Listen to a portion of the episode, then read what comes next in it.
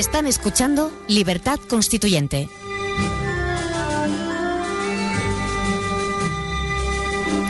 Muy buenos días, señores oyentes. Les, doy la bienvenida un día más a nuestro debate de economía.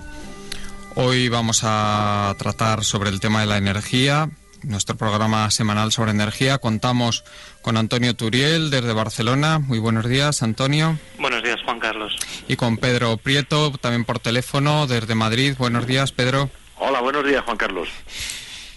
Hoy me han hecho, me han planteado varias cuestiones a través de Facebook que os comentaré luego, pero primero quería comentar otro tema que, es una especie de, mm, digamos, de carga de la industria del petróleo eh, con buenas noticias respecto a las posibilidades de producción. Os voy a comentar algunas. Por ejemplo, Rick Perry, que es el gobernador de Texas, ha comentado que quiere lanzar un plan energético nacional que se supone que va a crear 1.200.000 empleos en el sector y que va a incrementar la producción de aquí a 2030 en unos 10 millones de barriles por día. básicamente su plan se basa en levantar las regulaciones que hay sobre el sector, regulaciones medioambientales fundamentalmente y de permisos de explotación que él eh, dice que son las culpables de que la producción no aumente más deprisa en los Estados Unidos. Estas eh, regulaciones son sobre todo en el Golfo de México, en el campo Marcellus y en Alaska. Luego también he visto que hay comentarios en The Oil Drum. The Oil Drum, The Oil Drum es una de las, eh, de las webs más conocidas en el mundo anglosajones de oildrum.com. Se escribe T-H-E Oil drum.com para quien quiera mirarlo, en el que hay un artículo eh, que habla de que la tecnología ha pasado por encima de los catastrofistas que hablan del peak oil. Por ejemplo, habla de la fractura hidráulica, que dice que hay reservas para 50 años.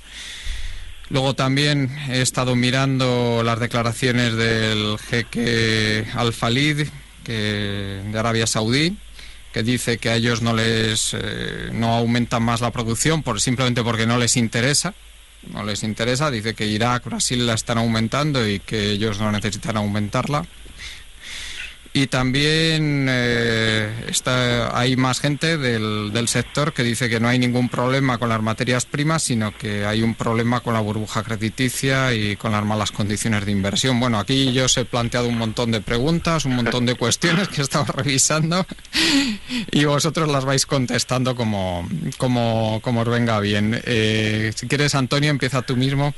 Bueno, sobre el tema de Perry, tengo ahora justamente el artículo de, de Oil Rand que, que comentabas hace un momento adelante.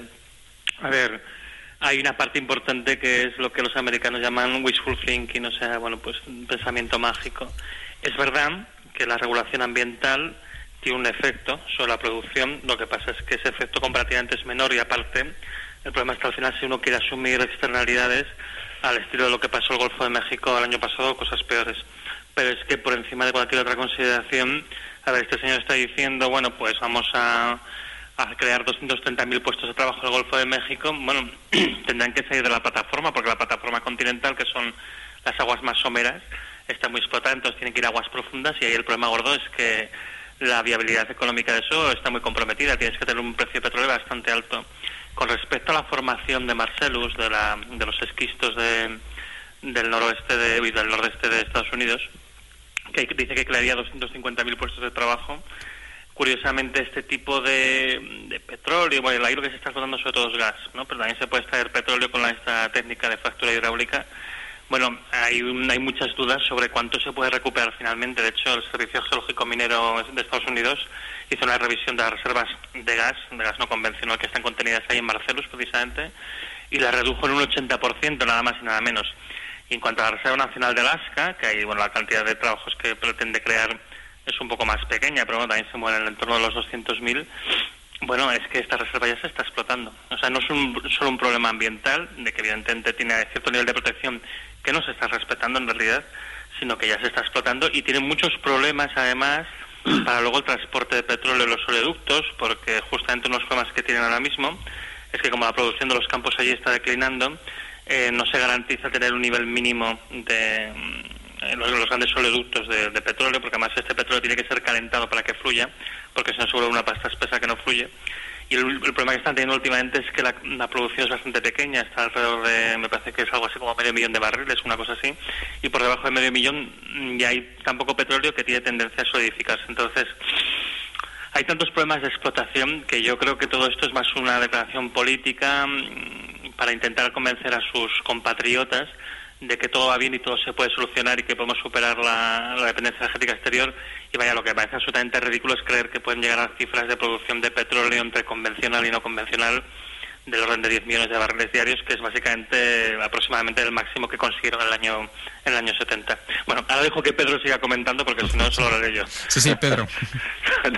Eh, estoy totalmente de acuerdo con lo que dice Antonio, que ha dado ha aportado muchos datos sobre el petróleo de Alaska y el petróleo no convencional en Estados Unidos la creación de, la producción de las expectativas de Perry de crear 10, eh, un millón de puestos de trabajo para sacar 10 millones de barriles eh, diarios eh, me parece que es una verdadera exageración que tiene exclusivamente un tinte electoralista y político y además enmarca dentro de la política claramente de los partidos estadounidenses, pero fundamentalmente el republicano, de intentar siempre levantar todo lo que sean restricciones ambientales y demás para poder explotar hasta el último recurso. Antonio dice muy bien en su blog, en muchas ocasiones, que realmente los, seres humanos parece que, que, no tuviéramos, sobre todo en nuestro afán de seguir insistiendo en, en la intensificación de la explotación industrial y de la explotación de los recursos energéticos, que no tuviéramos ningún interés en preservar nada de lo que se nos pone por delante, es decir, que tuviéramos fundamentalmente el interés de conseguir todo a costa de lo que sea y de destrozar la naturaleza. Este es uno más de los ejemplos. Perdona, un, un, detalle, Pedro, que me gustaría que lo explicaras porque a, muchos de los oyentes les interesará. Mm, me gustaría que comentaras todo el tema de la protección medioambiental que no solo tiene un interés puramente estético de decir que no queremos que las cosas estén feas, que no nos gustan los vertederos, sino que esto va más allá. Que lo explicaras porque hay mucha gente que esto no lo entiende bien. Pues es que eh, realmente, por ejemplo, en, en Canadá, es, por poner un ejemplo, en Canadá se está empezando a extraer, o ya se lleva un tiempo extrayendo lo que llaman el petróleo de las arenas asfálticas, que es una especie, eso ya es minería del petróleo, ya no es geología, no es que se pinche una tubería y se llegue a unos, a unos yacimientos subterráneos con el petróleo más o menos líquido impregnando rocas más o menos porosas, que es como se extrae, sino que esto es una tecnología minera que lo que hace es sacar una arena, exprimir esa arena porque es una arena asfáltica, está, está llena de bitumen, y entonces el, eh, extraer el, bitumen con técnicas de calentamiento y de fractura y demás y tal, y luego a partir de ahí, pues bueno, todo eso requiere una gran cantidad de gas natural que por cierto eh, es otro de los factores muy para la extracción de petróleo de los sistemas no convencionales. Por ejemplo, Canadá está gastando una enorme cantidad de gas natural para producir petróleo, porque el petróleo, claro, lógicamente tiene una prioridad de uso, sobre todo porque es el más del 90% del transporte mundial, el 94% según el último informe de la Agencia Mundial, y lógicamente pues hay veces que se sacrifica una gran cantidad de gas natural para alcanzar eh, producciones de petróleo para fundamentalmente para transporte. Bueno, pues esto en Canadá está provocando un desastre medioambiental que no se conoce porque Canadá es un país relativamente poco poblado, pero bueno, ahí está el río Atabasca, que es un río gigantesco aquí cuando allí en Canadá y en Estados Unidos o en, América en general cuando hablamos de ríos no tiene nada que ver con los ríos que conocemos en España como el Tajo y demás o que consideramos que es el río más grande o más largo de España. Resulta que allí los ríos son pues de varias veces el caudal de los ríos más importantes de España y todo esto está creando unas balsas. Nosotros nos quejamos aquí cuando lo de Boliden y, cuando la, ruptura de la balsa y todo esto, pues estas balsas que acumulan residuos de las explotaciones mineras de este tipo de extracción de petróleo, pues están provocando primero un gasto de, de, agua dulce del que, bueno, quizá en Canadá tengan todavía, pero que desde luego el mundo no está precisamente excesivamente sobrado de, agua dulce para uso humano, para uso o para uso agrícola y demás. Pero es que además está creando unos desastres ambientales en la corteza terrestre monstruosos. Y eso es lo que no estamos viendo. Es decir, lo que nosotros vemos es que el petróleo llega a nuestras eh, gasolineras y seguimos utilizándolo como, como, como pretendemos hacer, pero no, no nos estamos dando cuenta de esto. Eso, con, eso es una de las cosas que se pueden decir mucho sobre, de las muchas que se podrían decir sobre los desastres medioambientales que está provocando la intensificación de la explotación de recursos eh, fundamentalmente energéticos, ¿no? Pero, pero hay muchos más. Bueno, Antonio tiene en un blog algunas vistas de minería a cielo abierto y de los desastres que están causando y evidentemente cuanto, cuanto peor es la, la calidad del, del combustible, pues más toneladas hay que remover de tierra y de, y de mineral y de ganga para extraer eh, una mena cada vez menor. Esto, esto por un lado. Luego, por otro lado, habéis hablado también de, de, Arabia Saudita. Arabia Saudita lleva muchos años presumiendo, realmente puede hacerlo porque es el país, o por lo menos era hasta hace poco, el país mayor productor de petróleo del mundo, con unos 10 millones de barriles diarios que es a lo que parece que ahora aspira Estados Unidos a alcanzar a Arabia Saudita con estas barbaridades. Y bueno, pues Arabia Saudita siempre ha presumido de que no sube la producción porque no quiere, pero puede hacerlo. Bueno, pues no está tan claro.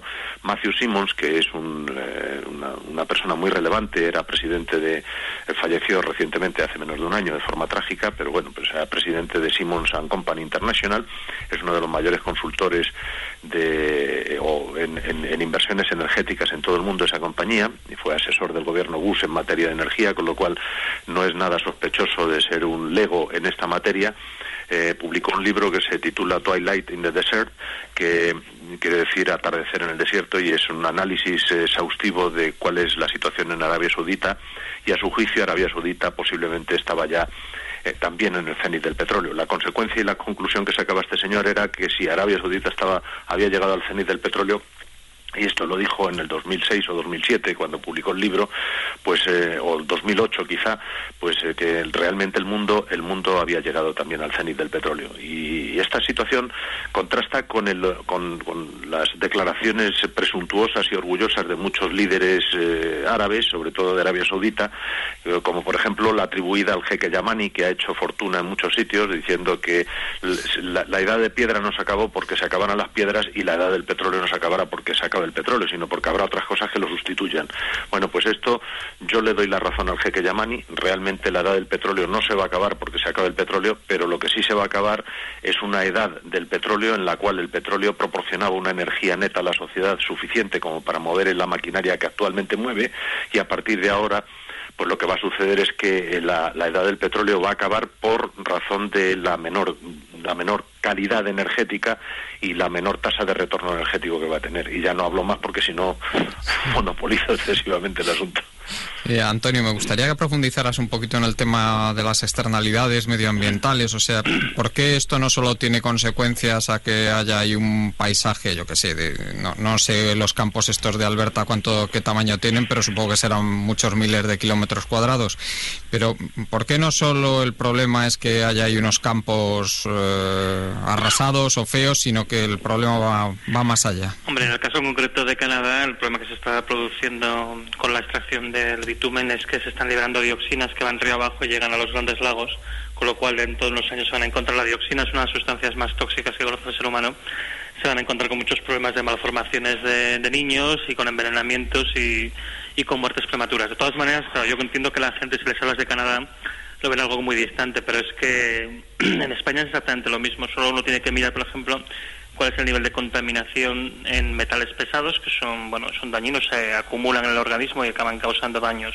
en órganos vitales por ejemplo el hígado pues nuestros ríos están bastante contaminados con arsénico, con cadmio, con mercurio. Hace años, ahora ya pues como se llegó al pico del mercurio en el año 80, pues ya, ya no tenemos tanto mercurio para molestar. Y el problema de estos materiales es que están allí biodisponibles, no solo esto, o sea, digamos en nuestra locura de la grandiosidad y seguir hacia adelante, pues eh, cultivamos eh, metiendo una gran cantidad de fertilizantes en nuestros campos que luego van a los mares, que provocan floraciones masivas de algas que contaminan nuestras costas, contaminamos los acuíferos, el agua pierde calidad, sobreexplotamos los acuíferos, se llenan de arsénico, se salinizan porque penetra el mar por dentro. En general, todos los sistemas de explotación que estábamos utilizando, incluso a nivel de España, estos problemas son problemas concretos de España, para los pocos recursos minerales y energéticos que tenemos aquí e incluso, ya te digo, la explotación de la tierra, eh, lo que está haciendo esencialmente es degradar nuestro medio ambiente y como en el fondo al final somos animales, aunque no nos demos cuenta, bueno, algunos lo somos más que otros quizá, pero como somos animales pues necesitamos, bueno, pues agua, aire en condición, agua limpia, aire limpio y, bueno, no tener una agresión química y de sustancias peligrosas que poco a poco se va, se va aumentando. Y además, en la situación de degradación económica en la que estamos, tendemos a descuidar, porque financieramente no es lo más interesante, tendemos a descuidar la protección de, áreas fundamentales. hace poco me escandalizaba de una noticia que hablaba de los problemas financieros de la Agencia Catalana del Agua y básicamente estaban diciendo que bueno que si no se resolvía su situación financiera que básicamente es irresoluble porque no le dan suficiente dinero como para pagar sus actividades quizás se desatienda en mayor o menor medida el saneamiento de las aguas residuales de las ciudades y es que por ejemplo en esto no somos conscientes que bueno, pues con todos los residuos industriales que hay y además la posibilidad de propagación de enfermedades es un lujo que no nos podemos permitir. Y estoy dando una cosa concreta que está pasando ahora en España y estoy seguro que no pasa solo en Cataluña. Sí, yo lo que lo que entiendo es que esto es una política a corto plazo, es decir, se está eh, sacrificando algo que va a provocar consecuencias en, en, un plazo de unos años o que, o que no son visibles esas consecuencias simplemente para conseguir un beneficio económico, pues, pues ahora mismo, ¿no? Más o menos es eso, ¿no?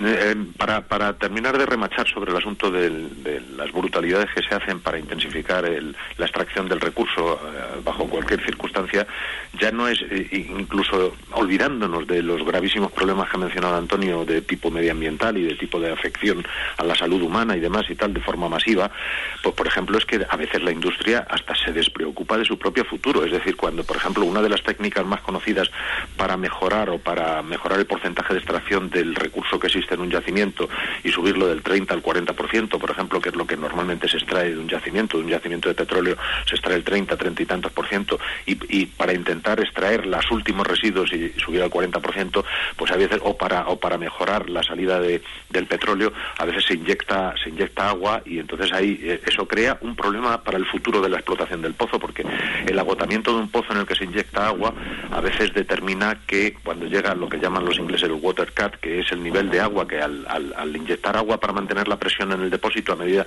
en el yacimiento a medida que se extrae el petróleo obviamente disminuye la presión y entonces para mantener esa presión y que el petróleo siga fluyendo hacia afuera pues entonces se inyecta agua. Bueno, pues ese agua a veces lo que genera es un problema de la propia explotación, que acelera el, agotamiento del yacimiento, de que se podría haber extraído de una forma, eh, se podría haber extraído algo más petróleo de forma más racional si no hubiera habido tanta prisa por extraer el petróleo. Es decir, la propia industria a veces se da un tiro en el pie con el objetivo de ir siempre rápido y de sacar lo máximo posible en el menor tiempo posible, porque eso es lo que está demandando eh, la cuenta de resultados de la, o la cuenta de explotación de la empresa.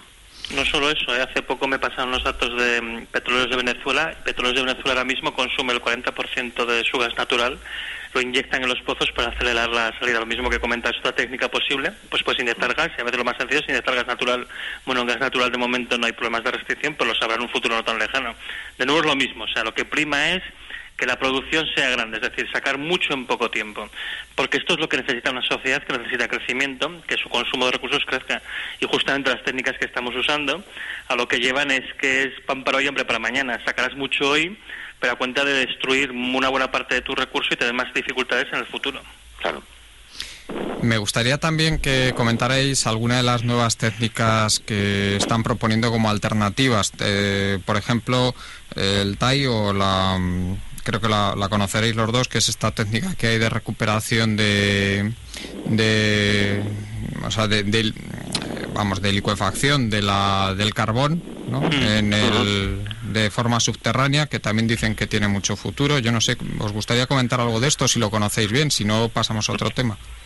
Hombre, yo el tema de esto, si la liquefacción in situ, en el fondo todo esto son procedimientos semejantes al proceso este de Fischer-Tropsch, que esencialmente es conseguir cadenas de, hidrocarburos medias o cortas eh, mediante una combinación, bueno, con una especie de combustión en condiciones controladas y con agua. Eh, sé que se puede hacer in situ, había leído que en Australia se estaba planteando hacer este tipo de cosas, no sé exactamente cómo funciona el procedimiento, creo que es algo semejante eh, si no se produce un cambio realmente significativo sobre el procedimiento de Fischer-Tropsch, que en el fondo es una cosa que se hace en el laboratorio y que es más controlada y que tiene más rendimiento, Fischer-Tropsch implica que pierdes el 50% de la energía del carbón. O sea, produces un líquido que es una especie de petróleo con mayor contenido de azufre además, o sea que bueno, esto ya siempre es un problema también para la vida de los motores y para las cuestiones ambientales. No olvidemos que cuando se quema azufre se produce CO2, eh, dióxido de azufre, que se evapora, se mezcla con el agua en las nubes y produce lluvia ácida que quema todo lo que cae debajo. Pues, ah, pero vamos, en todo caso implicaría una pérdida de energía respecto a la energía inicial del yacimiento muy importante. De nuevo es un poco lo mismo, es un ataque de desesperación en un intento de conseguir más y más petróleo, porque es a lo que nuestros motores pueden responder. Lo que hacemos es consumir de manera estúpida los recursos sin sacarles el máximo partido. Yo es la impresión que a mí me causa. Ya. Totalmente de acuerdo con Antonio, totalmente de acuerdo. Es decir, hay las técnicas son, el, los ingleses lo llaman el cold coal to liquids, es decir, conseguir que el, hacer un líquido combustible del carbón. Eso ya lo hacía Hitler. Posiblemente fue una de las razones por las cuales su ejército terminó debilitado, porque necesitaba eh, combustible para la Luftwaffe y para mover su maquinaria bélica, y al final lo sacaba del carbón de Silesia y realmente pues ese era mucho menos eficiente que el acceso a los, las fuentes de petróleo que habían anticipado Churchill y, la Marina Británica y demás y tal, que ya habían, eh, habían pasado toda su maquinaria bélica a petróleo y en aquel momento pues extraía petróleo dulce pues bien desde Irán o desde algunos otros sitios que tenía Occidente bajo control o los rusos en el Caspio que tenían también bajo control o en el norte de África donde las batallas entre Rommel y, el Montgomery o la, batalla de, Stalingrado y tal pues fueron decisivas es decir estos esta, esta esta obsesión por sacar energía de cualquier sitio pues nos lleva a destrozar tanto la minería del carbón como el ambiente como las máquinas las propias máquinas que en el fondo van a tener que tragar un combustible con más azufre y se van a degradar antes. Sí, otro de los temas que se comenta habitualmente desde la industria, es lo que he dicho antes, de que no hay problemas de materias primas, que es lo que se dice desde la industria, sino malas condiciones de inversión. Em, y que, sin embargo, dicen esto y luego a continuación dicen que la, eh, que la inversión no va a subir de cierto límite porque la demanda va a caer. O sea, porque prevén caídas de la demanda y que además que no van a invertir porque es que no les merece la pena invertir si no tienen retornos sobre la inversión de por lo menos el veintitantos por ciento y algunos incluso dicen que más. Yo no sé qué, tenéis que comentar de esto porque es que yo la, el, hilo lógico de este razonamiento que de verdad que, que, os digo que, esto se dice, o sea, no me lo estoy inventando, es que no lo llego a coger. Yo no sé si, si vosotros me podréis ayudar con esto. Bueno, esto, esto es una cosa bien conocida, es un problema de la tasa de retorno energético, la TRE. Si es que recursos efectivamente hay, hay muchísimo. Si el problema es extraerlo con un buen rendimiento energético, que a la postre será lo que dé un buen rendimiento económico. Entonces, hay una contradicción en términos lo que dicen. Yo, yo, yo he oído algún comentarista, algún broker especializado hacer algún comentario en algún diario económico español en este tenor. En el fondo lo que están reconociendo de manera factual es el pico y el hecho de que no se puede extraer a la velocidad que queríamos simplemente porque no le podemos sacar el rendimiento. Ellos se fijan en el económico, pero la clave está en el energético no pueden sacar el rendimiento suficiente como para que la sociedad se lo pueda permitir. Entonces, por eso prevén la caída de la demanda y en el fondo podrían seguir y decir, y la recesión económica y un montón de consecuencias indeseables que van a llevar a una espiral en que esto se va a agravar. Bueno, Pedro sí que es un verdadero experto en esto, seguro que le puede explicar muchas más cosas. Ahí, eh, la verdad es que sí, tiene razón Antonio. De nuevo, si es que la propia Agencia Internacional de la Energía ha sido muy interesante analizando las declaraciones de los últimos cinco años de la Agencia Internacional de la Energía, pues está claro que ellos están reconociendo de forma indirecta que este problema existe. Lo que pasa es que lo camuflan, como siempre, con declaraciones económicas, porque este mundo está acostumbrado a escuchar eh, declaraciones exclusivamente economicistas basadas en datos, basados en dinero, y al final, pues la realidad física la ignoran, pero la realidad física manda sobre el dinero. El dinero solamente es un medio de intercambio y ahora está generando dinero. El dinero genera dinero por una por un vicio de nuestra sociedad que lo que ha hecho ha sido que inversores siempre intenten sacar dinero del dinero y tal. Pero el dinero se, se crea inicialmente como un mecanismo de intercambio de bienes físicos y de servicios realmente medibles ¿no? y prácticos. Entonces, al final esto ha derivado en que la propia Agencia Internacional de la Energía o los propios analistas económicos, que son los que predominan en todo el mundo de la información, pues lo que son capaces de enmascarar cualquier agotamiento de recurso natural diciendo que esto es un problema financiero o que es un problema económico, que es lo que viene haciendo la Agencia Internacional de la Energía, que está diciendo que de aquí al 2030 para que el mundo siga como está hasta ahora, eso lo está diciendo el economista jefe de la Agencia Internacional de la Energía. Ha hecho declaraciones incluso aquí en Madrid en sus presentaciones anuales diciendo diciendo que para que el mundo siga como hasta ahora sin crecer con el consumo que tiene en la actualidad, y eso lo dijo en el 2008, 2009, en alguna de las apariciones que hubo que hizo por aquí, en, en Madrid, en un hotel del centro de Madrid, nos dijo que se necesitaba descubrir del orden de tres yacimientos equivalentes al Mar del Norte y ponerlos en producción de aquí al año 2030. Eso, el yacimiento del Mar del Norte en su época de mayor de mayor producción eran 6 millones de barriles diarios, pues estaba hablando de que el mundo necesitaba descubrir y poner en producción yacimientos que pudieran producir 18 millones de barriles diarios de aquí al 2030 si queríamos mantener la economía tal y como está para compensar el declive de los yacimientos que ya están en franco declive. Eso lo dice el, el economista jefe de la Agencia Internacional de la Energía. Y también dice que para seguir manteniendo un ritmo de crecimiento más o menos como el que el mundo estaba acostumbrado a tener de un 3%, un 4% por ahí anual, y que no hubiera la recesión que todo el mundo se teme, que había que descubrir del orden de seis Arabias Sauditas, que serían del orden de 60 millones de barriles de petróleo en, de aquí al 2030. Esta brutalidad, que nadie sabe de dónde va a salir, porque cuando le haces la pregunta, dice, pues estimamos que de nuevos yacimientos, y digo, nadie sabe dónde están esos nuevos yacimientos porque llevamos 5 o 6 años sin producir o sin descubrir nada más que aproximadamente 4 o 5 mil millones de barriles día, eh, 4 o 5 mil millones de barriles de reservas cuando estamos quemando 32 mil millones de barriles al año. Es decir, estamos quemando las joyas de la abuela de las reservas descubiertas anteriormente. Entonces, esto es un problema geológico, es un problema físico y no es un problema económico, es un problema de agotamiento. Pero claro, si yo controlo la economía y provoco un parón de la economía de forma tal que sea más rápido que el agotamiento geológico, el problema de la sociedad se convierte en un problema financiero, no es un problema geológico. Y entonces ahí es donde viene todo, todos los periódicos de papel sepia a decir que aquí no hay un problema geológico, ni es un problema minero, ni es un problema de falta de petróleo, sino que es un problema financiero. Nos ha fastidiado, claro que es un problema financiero. Eso es lo que decía mi tío Zoilo, es decir, ahora que enseña al burro no comer, va y se me muere. Yo quería añadir un pequeño apunte a lo que ha dicho Pedro, y es que encima eh, estas previsiones sobre el declive de los yacimientos en explotación, encima es un objetivo móvil y se va agravando, porque como se está produciendo una falta de inversión, porque por la industria del petróleo es una industria arriesgada, ya se ha visto el caso de BP y en otros casos, eh, pues eh, no se está produciendo toda la inversión que se tenía que producir, las perspectivas van empeorando y de hecho hace muy poco, hace cosa de tres semanas me parece, Peter Bosser, que es el presidente de, bueno, no, el consejero de Galo de, Shell, no de la gran petrolera Shell, dijo que eh, ellos estimaban en su compañía que el declive anual, que ya según él ha comenzado, de los yacimientos en explotación es del 5% y que para compensarlo habría que descubrir equivalente no ya a tres mares del norte, sino a cuatro Arabias Sauditas de aquí al 2021 no al 2030. Es decir, es que encima, cada vez cuando conocemos mejor la realidad de las cosas, y las petroleras en este sentido creo que están empezando a liberar lastre para que no se las culpabilice de los problemas que vienen, pues estamos teniendo noticias de una realidad cada vez más alarmante, de un declive cada vez más fuerte y que va a ser muy difícil de compensar. Una parte evidentemente se compensará con los yacimientos que entran en explotación. Pero ya si hablamos de cuatro Arabias Sauditas aquí 10 años, está claro que seguramente más de la mitad no lo podremos compensar. ¿Qué efecto tendrá esto sobre la economía? Devastador. Sí, sí. Vamos, estoy totalmente de acuerdo que si hay esos problemas con el petróleo, los efectos van a ser tremendos.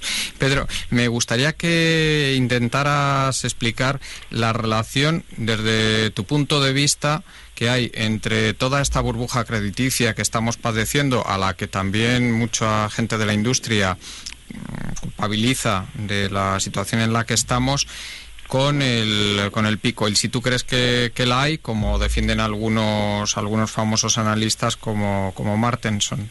Sí, Sí, efectivamente, perdón, creo que, que, hay una relación bastante directa. Es decir, cuando en ASPO, en el año 2000, eh, o en el año 98 en concreto, cuando Colin Campbell y Jan Lagerrer publican en, la revista científica Investigación y Ciencia, en inglés Scientific American, publican su artículo demoledor, que es una continuación de las teorías de Haber, de, King Haber, eh, sobre, se titulado El fin del petróleo barato y advierten de que el cenit del petróleo puede estar eh, llegando para todo el mundo alrededor del 2010, pues provocan hilaridad. En el 2006 aproximadamente se ve que se produce una, lo que ya hemos comentado aquí algunas veces, se produce la llegada a un máximo de la producción de petróleo convencional, se sigue aumentando ligerísimamente, pero ya en una especie de meseta, donde ya no hay un incremento igual de, de producción de energía del petróleo pero, pero se hace con petróleo no convencional, es decir, que a, pesar de que se mantiene más o menos estabilizada la producción de petróleo, sin los aumentos previos de los años, desde el año 70 hasta el año 2005, que habían sido bastante considerables año a año, pues resulta que al producirse esa meseta lo que hay es si no hay más energía no hay no hay posibilidad de aumentar la economía. Sobre todo si no hay más energía del petróleo que es la fundamental la que mueve realmente todo el transporte mundial y toda la economía mundial entonces, ¿qué es lo que pasa?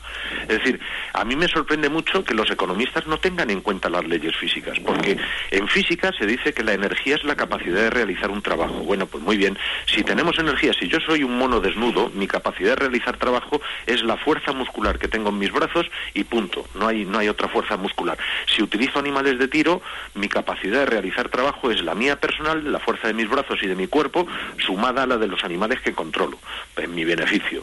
Y si tengo máquinas de explosión y máquinas de motores de, combustión interna o máquinas de vapor o máquinas eléctricas, es porque domino esa tecnología, accedo a una base energética y puedo movilizar muchos más recursos y transformar la naturaleza mucho más rápido. Bueno, pues si la energía es la capacidad de realizar trabajo y no hay más energía, sobre todo del petróleo, que es la fundamental, un año que el año siguiente, es que no puede haber más economía, porque la economía es la realización de trabajo para la creación de bienes y prestación de servicios.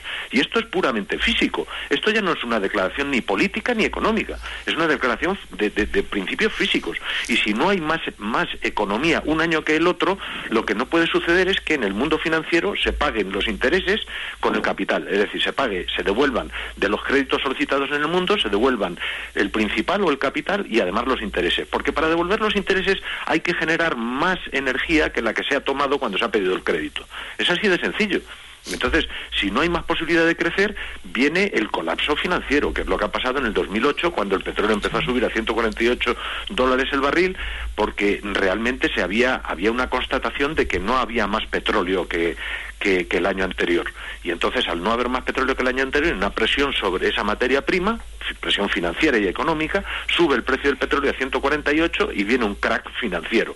¿Qué es el crack financiero? La capacidad que tiene el mundo financiero de golpear y de, y de, eh, anular el crecimiento económico más rápidamente de lo que se está agotando el petróleo. Con lo cual, desaparece el problema del petróleo aunque realmente no ha desaparecido, y todo el mundo se centra en el problema financiero. Esta es la raíz del problema que se está dando en estos momentos en, en el mundo. El crack financiero y el problema financiero que hay en el mundo es un problema de, no de, no, de que no hay posibilidad física de mayor crecimiento económico porque no hay más energía para crear trabajo para hacer trabajo. Sí, creo que lo has explicado maravillosamente y además estoy totalmente de acuerdo contigo, pero me gustaría añadir un pequeño detalle, que esta, mm, estos problemas para el crecimiento es muy posible que en las estadísticas no se reflejen con igual intensidad que a pie de calle, porque el trabajo que se emplea es decir, la actividad económica que se emplea en nuevas explotaciones que son mucho más intensivas en este trabajo, eso también contabiliza para el PIB. Entonces, aunque luego no produzca un aumento del bienestar de la población, entonces es muy posible que, las estadísticas oficiales no reflejen tanto declive como el que se puede percibir a pie de calle. En fin, me, gustaría ya pasar, nos quedan nueve o diez minutos, me gustaría pasar a plantear alguna pregunta que nos han hecho a través de Facebook. Eh, Gabriel Martínez nos, nos pregunta que si podemos explicar la función exponencial, es decir, eh, para, que, para que se entienda con facilidad por qué las materias primas en su explotación no siguen una mm, no siguen un declive lineal, sino que siguen un declive exponencial y también eh, por qué el conocimiento, la tecnología, la mejora tecnológica en la explotación de estas materias primas llegará un momento en que pierda, digamos, esa, esa carrera en la eficiencia con, si lo comparamos con el agotamiento, Antonio. Hombre, eh, porque digamos la producción crece de manera exponencial es bastante obvio porque lo que uno hace es multiplicar sus esfuerzos a medida que conoce más mejor el reservorio. ¿Por qué decrece exponencialmente? Es un pelín más complejo, pero tiene que ver un poco con, el mismo efecto, con el hecho de que normalmente lo que sucede cuando tú consideras un recurso cualquiera, lo que te pasa, si uno piensa en un yacimiento, en un yacimiento lo que pasa normalmente es que habrá unas pocas bolsas, bueno, bolsas, reservorios con eh, gran cantidad de petróleo y otras más pequeñas con menos cantidad y otras más pequeñas. El número de las más pequeñas es mucho más grande que el de las más grandes y lo que suele pasar es que tienden a distribuirse siguiendo precisamente una ley, pues según las características del reservorio, pues típicamente exponencial. Entonces lo que te va pasando es que a medida que vas agotando la parte más fácil de explotar, y esto se aplica no solo a un yacimiento, sino a un campo o, digamos, a una región, pues te va quedando lo más marginal, y el problema lo más marginal es que son muchos, pero mucho más pequeños. Esto pasa, por ejemplo, en el Golfo de México. En el Golfo de México muchos pozos que se abandonan, que tienen producciones marginales de unos pocos, a veces, barriles de petróleo diarios, son explotados por pequeñas empresas que siguen sacando y al final todas ellas suman y dan una contribución, bueno, apreciable. Pero claro, todas estas lo que van haciendo es que cada vez van produciendo menos. Y esto decae rápido, decae bastante deprisa por lo que te digo, porque primero se explota lo gordo y después va quedando la minucia, ¿no? Esto en cuanto al tema de, digamos, de por qué decae exponencialmente. ¿Por qué no se le puede ganar la partida a algo que cae exponencialmente? Bueno, esto es fácil de entender. Yendo a un caso más eh, caricaturesco y demás, imaginemos que a ti te reducen el sueldo a la mitad cada año. ¿no? Pues bueno, este año, pues vale, más o menos vives bien. El año que viene te reducen a la mitad. Eso es un decrecimiento exponencial, muy rápido en este caso, pero básicamente un decrecimiento exponencial quiere decir que vas dividiendo por una cantidad lo que vas produciendo cada año. El año que viene cobras la mitad, hombre, pues a lo mejor si tenías un sueldo más o menos bueno, pues a lo mejor llegas a la categoría de mileurista y entonces, bueno, pues sí, más o menos tiras, pero, tal, pero el año que viene, cuando te lo vuelves a reducir a la mitad, evidentemente estás con el agua al cuello. Y al otro, cuando te reducen a la mitad, entonces ya pues estás directamente en la pobreza. Los ritmos de decaimiento no son tan rápidos en el mundo eh, geológico, pero bueno, por ejemplo, un decaimiento del 5% que dice el señor Peter Borser, pues nos está diciendo que eh, vamos a perder algo así como un 30 o un 40% en los próximos 10 años. O sea que vale, si no es de un año para otro que pierdas la mitad, pero bueno, perder un 30 o 40% en un tiempo relativamente breve como 10 años tiene un efecto demoledor. Intentar compensar esto como buscando nuevos pequeños yacimientos que también se agotan más deprisa. Al final, no es, como había dicho Pedro, no es una cuestión de inversión económica, es una cuestión de inversión energética. Al final, ¿tendría sentido hacer un pozo para extraer una gota de petróleo? No, evidentemente para una gota no. Para un barril, tampoco. Para 15 barriles, no. Tiene que haber unos cuantos miles, millones mejor de barriles para que merezca la pena hacer un agujero que perfora mil, dos mil, tres mil metros de roca y en el que has invertido una cantidad de energía y de dinero monstruosa. Entonces hay un límite al final de lo más pequeño a lo que puedes llegar y a partir de ese límite pues ya no, ya no inviertes. De hecho es lo que está pasando ahora. O sea, hay algunas compañías, por ejemplo con Phillips, que ya lo han dicho, se han retirado de la exploración y desarrollo, ya no quieren saber nada más básicamente está abandonando el negocio y posiblemente Shell siga sus pasos próximamente por lo que comentan sus propios directivos. Entonces, al final es una batalla que no puedes ganar porque hay un límite al final. Tú, el gasto mínimo que tú tienes para llegar a la bolsa es determinado, de un gasto determinado, y la bolsa tiene que ser mínimamente grande para que merezca la pena, la bolsa, el reservorio. Sí, vamos, que la eficiencia tiene unos límites claros y además unos, límites que cada vez están más próximos, es lo que entiendo. Sí, Pedro, no sé si quieres añadir algo a este respecto. Solo añadiría respecto de la mejora tecnológica en la que todo el mundo confía y que todo el mundo cree que puede llegar hasta extremos ilimitados, porque estamos hemos desde la época de, las, de la de la revolución industrial siempre hemos estado soñando que el hombre era capaz de hacer cualquier cosa y llegar a la luna y a las estrellas y demás pues em, tenemos una fe ciega en la tecnología, pero la tecnología nos ayuda en determinados momentos a, realizar determinadas cosas, pero no hace milagros. Es decir, la tecnología también tiene una curva que es asintótica y tú mejoras la tecnología y si estás reduciendo el coste, pues al final la curva está cayendo muy verticalmente, pero llega un momento en que la curva se va estabilizando hacia la horizontal, eso se llama una asíntota. Bueno, pues tanto en la reducción de costes como en la mejora de la eficiencia, que es una curva que va hacia arriba al principio muy rápida, todas ellas terminan al final curvando y llegando hacia una horizontal en la cual ya los beneficios son decrecientes, es decir, ya, ya no puedes ni reducir mucho más los costes ni mejorar mucho más la eficiencia, es que llegas a límites físicos donde no se puede más. El motor de explosión es un motor, el motor de combustión interna es un motor que tenía unas eficiencias al principio de un 5% o un 10%, unas eficiencias horrorosamente bajas, eh, de, la cantidad de energía que había en el combustible a lo que llegaba la transmisión a, unas ruedas de un vehículo, por ejemplo, y ahora mismo pues están en un 30%, en 35%, pero es que ya más no se puede sacar. Hay un ciclo, que es un ciclo físico, que es el de Carnot, y ese ciclo ya no se puede mejorar. Entonces, en, el motor de combustión interna, pues está, ha llegado a sus límites, cercano a sus límites de explotación máxima y de mejora de eficiencia en todo lo posible. Y a partir de ahí, pues ya no hay más mejoras tecnológicas posibles, es solamente eso, ¿no? Hacer constatación de que la tecnología ayuda, pero que tiene límites, no hace que, entiendo que la tecnología, las mejoras tecnológicas aumentan cada vez más despacio y el agotamiento los cada vez más deprisa. Entonces llega un momento, y entonces tú dirías que el cruce de esas, de esas dos líneas se ha producido ya?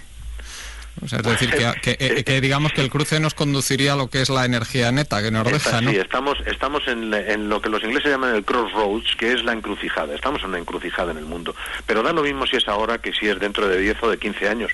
Para una humanidad con 7.000 millones de personas, esto es mañana en términos históricos. Es decir, el problema es que yo no entiendo con qué fe del carbonero todavía hay muchos analistas financieros que siguen diciendo que esta crisis va a durar por lo menos dos o tres años, pero ¿en base a qué dicen que va a durar dos o tres años? ¿Es que va a haber más energía dentro de dos o tres años? ¿O va a haber, como dice Antonio, un 6,7% menos de energía según el director de la agencia, el, economista jefe de la Agencia Internacional de la Energía, que es el ritmo al que calcula que caen los, la producción de los yacimientos que se van agotando, o al 5 o 6% que ha mencionado de algún otro personaje de la industria energética? Pues si cae a un 5 o 6%, anual, quiere decir que, como decía Antonio, en, 30, en, en, 20, en 10, 15 años eh, tenemos un 30% menos de energía, un 40% menos de energía. ¿Cómo vamos a salir de la crisis con un 40% menos de energía que hoy?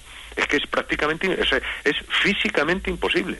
Eh, y claro, es un mensaje durísimo para la sociedad, es un mensaje que la sociedad no quiere oír. Antonio, no sé si querías añadir algo más. Quiero añadir una pequeñita cosa. Justamente hoy he escrito un post, más inspirado por la conversación que tuve con vosotros la semana pasada, eh, que hablo justamente del tema de la mejora de la eficiencia energética en la extracción, que no los motores, y yo justamente contradigo la tesis de que la mejora de la tecnología esté llevando, pueda llevar a una mejora de la extracción, porque la cosa es, mm, es simple. La mejora tecnológica lo que ha llevado es el aumento de la producción, no el aumento de la eficiencia. Entonces lo que se ha buscado es sacar la energía lo más rápidamente posible de forma brutal, lo que hemos comentado antes, ¿no? el tema de destrozando el reservorio, inyectando agua, inyectando gas, etcétera, y eso en el fondo lo que hace sí va muy bien para aumentar la producción, pero no mejora realmente el rendimiento neto, cuánta energía estás sacando en función de la energía que, que estás invirtiendo. Con lo cual ahora deshacer el camino implica utilizar una tecnología completamente diferente y yo no creo que de hecho se pueda hacer. Entonces, de hecho, creo que vamos justamente en la dirección contraria. No veo muy veo un impasse muy complicado. Sobre eso también quiero añadir que yo veo que hay muchos efectos no lineales que no tenemos en cuenta. Pues, por ejemplo, que hay una guerra en, Libia y entonces de repente perdemos un millón y medio de barriles diarios que se estaban exportando al mundo, etcétera. Efectos de este estilo que se pueden producir en un mundo cada vez más tensionado y en, crisis económica y en decadencia al final, pues pueden producirse más a menudo y entonces de repente no tienes una bajada suave a la, a la que a la Haber, sino que puedes tener escalones, golpes, en los cuales de repente pierdes un trozo muy importante.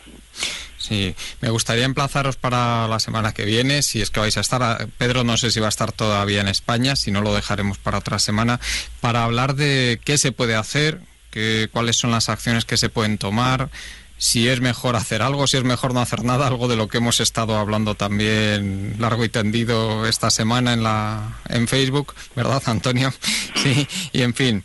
Y luego también para contestar alguna pregunta más que tenemos, que nos piden que expliquemos las diferencias entre los distintos tipos de, tipos de petróleo, pero que ya no nos da tiempo a hacerlo. Bueno, simplemente os quería agradecer una vez más vuestra presencia en el programa. Muchas gracias, Antonio. Muchas gracias, Gracias. Muchas gracias a ti también, Pedro, y hasta la próxima semana. Gracias. Les recuerdo que tenemos mañana otra vez debate, eh, debate económico, que contaremos con Ángel Jimeno Marín y con David Cerquera. Muy buenos días.